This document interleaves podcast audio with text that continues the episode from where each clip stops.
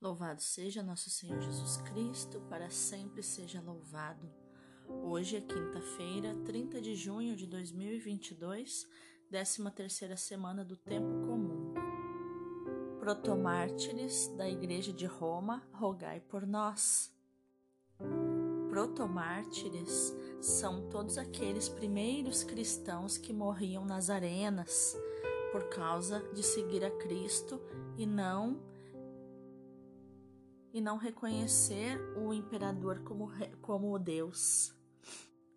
Então, começando nossa leção divina de hoje, eu quero entregar ao Senhor, né, purificar, Senhor, as nossas ações, para que em vós comece e em vós termine tudo aquilo que fizermos. Em nome do Pai, do Filho e do Espírito Santo. Amém. Rogai por nós, ó Santa Mãe de Deus, para que sejamos dignos das promessas de Cristo. A primeira leitura é da profecia de Amós, capítulo 7, versículos do 10 ao 17. Naqueles dias, Amazias, sacerdote de Betel, mandou dizer a Jeroboão, rei de Israel: Amós conspira contra ti, dentro da própria casa de Israel. O país não consegue evitar que se espalhem todas as suas palavras. Ele anda dizendo: Jeroboão morrerá pela espada e Israel será deportado de sua própria pátria como escravo. Disse depois Amazias a Amós: Vidente, sai e procura refúgio em Judá, onde possas ganhar teu pão e exercer a profecia. Mas em Betel não deverás insistir em profetizar, porque aí fica o santuário do rei e a corte do reino. Respondeu Amós a Amazias, dizendo: Não sou profeta, nem sou filho de profeta, sou pastor de gado e cultivo sicômoros. O Senhor chamou-me quando eu tangia o rebanho, e o Senhor me disse: Vai profetizar para Israel, meu povo. E agora ouve a palavra do Senhor. Tu dizes: Não profetizes contra Israel e não insinues palavras contra a casa de Isaque.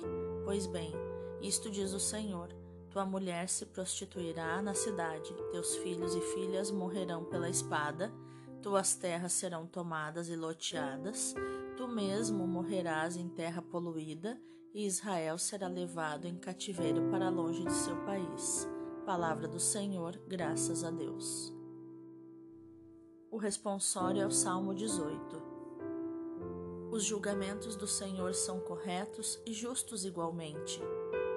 A lei do Senhor Deus é perfeita, conforto para a alma. O testemunho do Senhor é fiel, sabedoria dos humildes.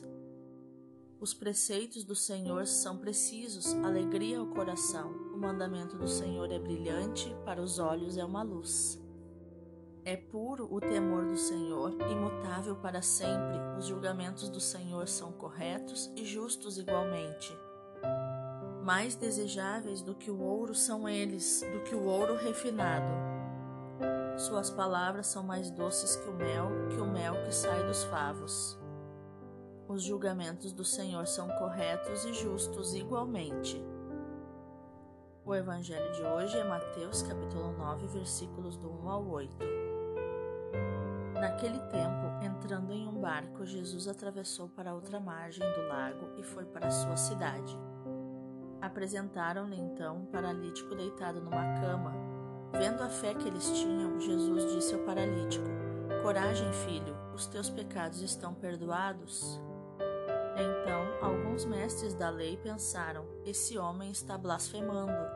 Mas Jesus, conhecendo os pensamentos deles, disse: Por que tendes esses maus pensamentos em vossos corações? O que é mais fácil dizer: Os teus pecados estão perdoados, ou dizer: Levanta-te e anda? Pois bem, para que saibais que o Filho do Homem tem na terra poder para perdoar pecados, disse então ao paralítico: Levanta-te, pega a tua cama e vai para a tua casa. O paralítico então se levantou e foi para a sua casa. Vendo isso, a multidão ficou com medo e glorificou a Deus por ter dado tal poder aos homens. Palavra da salvação, glória a vós, Senhor. Então, seguindo a nossa Lexio Divina de hoje, nós vamos, vamos ver o contexto das leituras de hoje. A primeira leitura nos mostra a pregação de Amós, né, que tinha despertado as consciências adormecidas das classes dirigentes de Israel. Amazias, cansado das denúncias e ameaças do profeta, tenta executá-lo, apresentando ao rei como simples conspirador da casa real e do estabelecimento do povo na terra prometida. Não diz nada sobre os verdadeiros fundamentos das ameaças do homem de Deus, ou seja, sobre o pecado e a necessidade de conversão. E sem esperar pela palavra do rei, Amazias dá ordem de expulsão a Amós que era profeta. Sai daqui, vidente, foge para a terra de Judá e come lá o teu pão profetizando. É, isso está no versículo 12. As palavras do sacerdote de Betel são insultuosas, como se Amós andasse a servir-se da sua missão profética para sobreviver, como outros faziam em Israel. Por isso, responde com o testemunho de uma identidade legitimada e querida por Deus. Eu não era profeta, nem filho de profeta. O Senhor pegou em mim quando eu andava atrás do meu rebanho e me disse: Vai e profetiza ao meu povo de Israel. Isso Amós fala nos versículos 14 e 15. Amós não é, portanto, um qualquer ganha-pão profissional. Podia viver folgadamente do seu trabalho de pastor. Foi o Senhor que o tirou de trás do seu rebanho e o enviou a profetizar. Já o evangelho de hoje nos mostra a cura do paralítico que aparece nos três evangelhos sinóticos, né? Aqueles três que são parecidos. Você conhece essa expressão? Os três evangelhos sinóticos são Mateus, Marcos e Lucas. Né? O Evangelho de João é o único evangelho que é o diferentão, né? que é o Evangelho dos sinais. Como em outros casos, aqui também Marcos está por detrás dos relatos de Mateus e de Lucas, porque Marcos foi o primeiro a escrever o seu evangelho. Mateus, mais uma vez, vai estilizar a cena reduzindo-a ao essencial. A chave para descobrirmos a intenção do evangelista está nas palavras: Vendo Jesus a fé deles, disse ao paralítico: Filho, tem confiança, os teus pecados estão perdoados. Isso está no versículo 2. E essa expressão, né? Vendo Jesus a fé deles, vendo que eles tinham fé, como que a fé pode ser vista? É como Jesus viu a fé, porque eles demonstraram fé é, entrando com o paralítico pelo telhado. O evangelho de hoje não mostra como o paralítico foi colocado diante de Jesus, mas os outros evangelhos sinóticos mostram que os quatro amigos do paralítico abriram o telhado para colocar, para descer o paralítico direto diante de Jesus. Então foi um ato de muita fé. Então a fé pode sim ser vista através de atos onde as pessoas têm convicção, têm certeza de que vão conseguir de Deus aquilo que precisam. Em Atos dos Apóstolos 14, ah, versículo 9, nós vamos ver uma situação semelhante, onde Paulo estava pregando e é, fixou os olhos num paralítico e, e, viu que ele tinha fé para ser curado. Então o versículo diz bem isso, né? E Paulo viu que ele tinha fé para ser curado. Como que Paulo viu que ele tinha fé para ser curado? O que ele fez para demonstrar a sua fé? Será que ele estava tentando ficar de pé, tentando se sustentar em cima das suas pernas? Então, a fé pode sim ser vista. A, a pessoa de fé, ela faz um ato, ela age em fé, ela age crendo que já obteve aquilo que necessita, aquilo que está pedindo, porque ela já vê com os olhos da fé, os olhos do coração. Jesus tem poder para perdoar os pecados. A cura do paralítico vai provar isso. Mas Jesus dá outra prova desse, desse poder.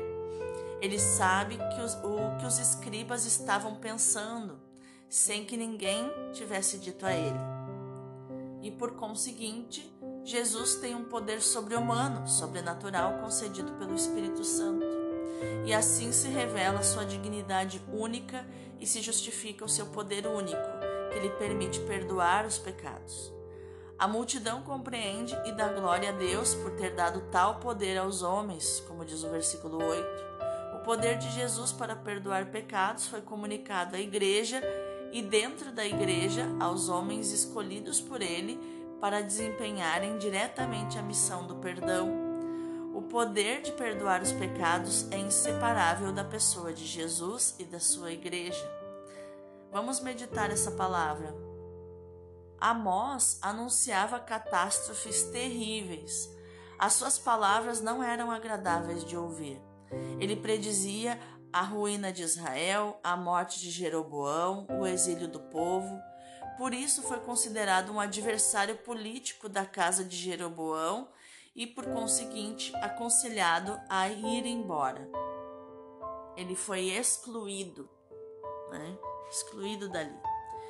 Como o sacerdote de Betel disse a ele: Sai daqui, vidente, foge para a terra de Judá e come lá o teu pão, profetizando. Mas não continues a profetizar em Betel, porque aqui é o santuário do rei e o templo do reino.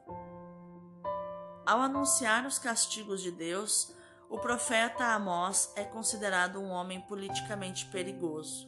Por isso é mandado para o exílio. O mesmo acontece com Jeremias, quando anuncia a queda de Jerusalém, a destruição do templo, é considerado um derrotista, um homem politicamente suspeito, sendo preso e ameaçado de condenação e morte. E assim se calam os profetas, na ilusão de que, uma vez silenciados, não se concretizem as ameaças anunciadas.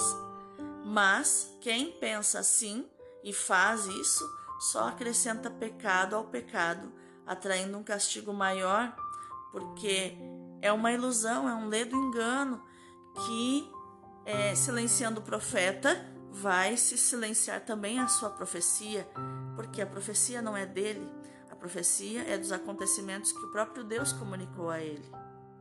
Por isso, a melhor atitude é levar a sério as palavras dos enviados de Deus, convertendo-se. Foi a atitude do rei e do povoado de Nínive, né, do povo de Nínive, quando Jonas foi lá pregar. Os habitantes de Nínive acreditaram em Deus, ordenaram um jejum e vestiram-se de saco, do maior ao menor, nos dias Jonas 3, versículo 5. Os ninivitas procuraram remédio eficaz contra os perigos anunciados pelo profeta. Assim, Deus viu as suas obras como se convertiam do seu mau caminho e, arrependendo-se do mal que tinha re resolvido fazer-lhes, não o fez. Isso está em Jonas 3,10.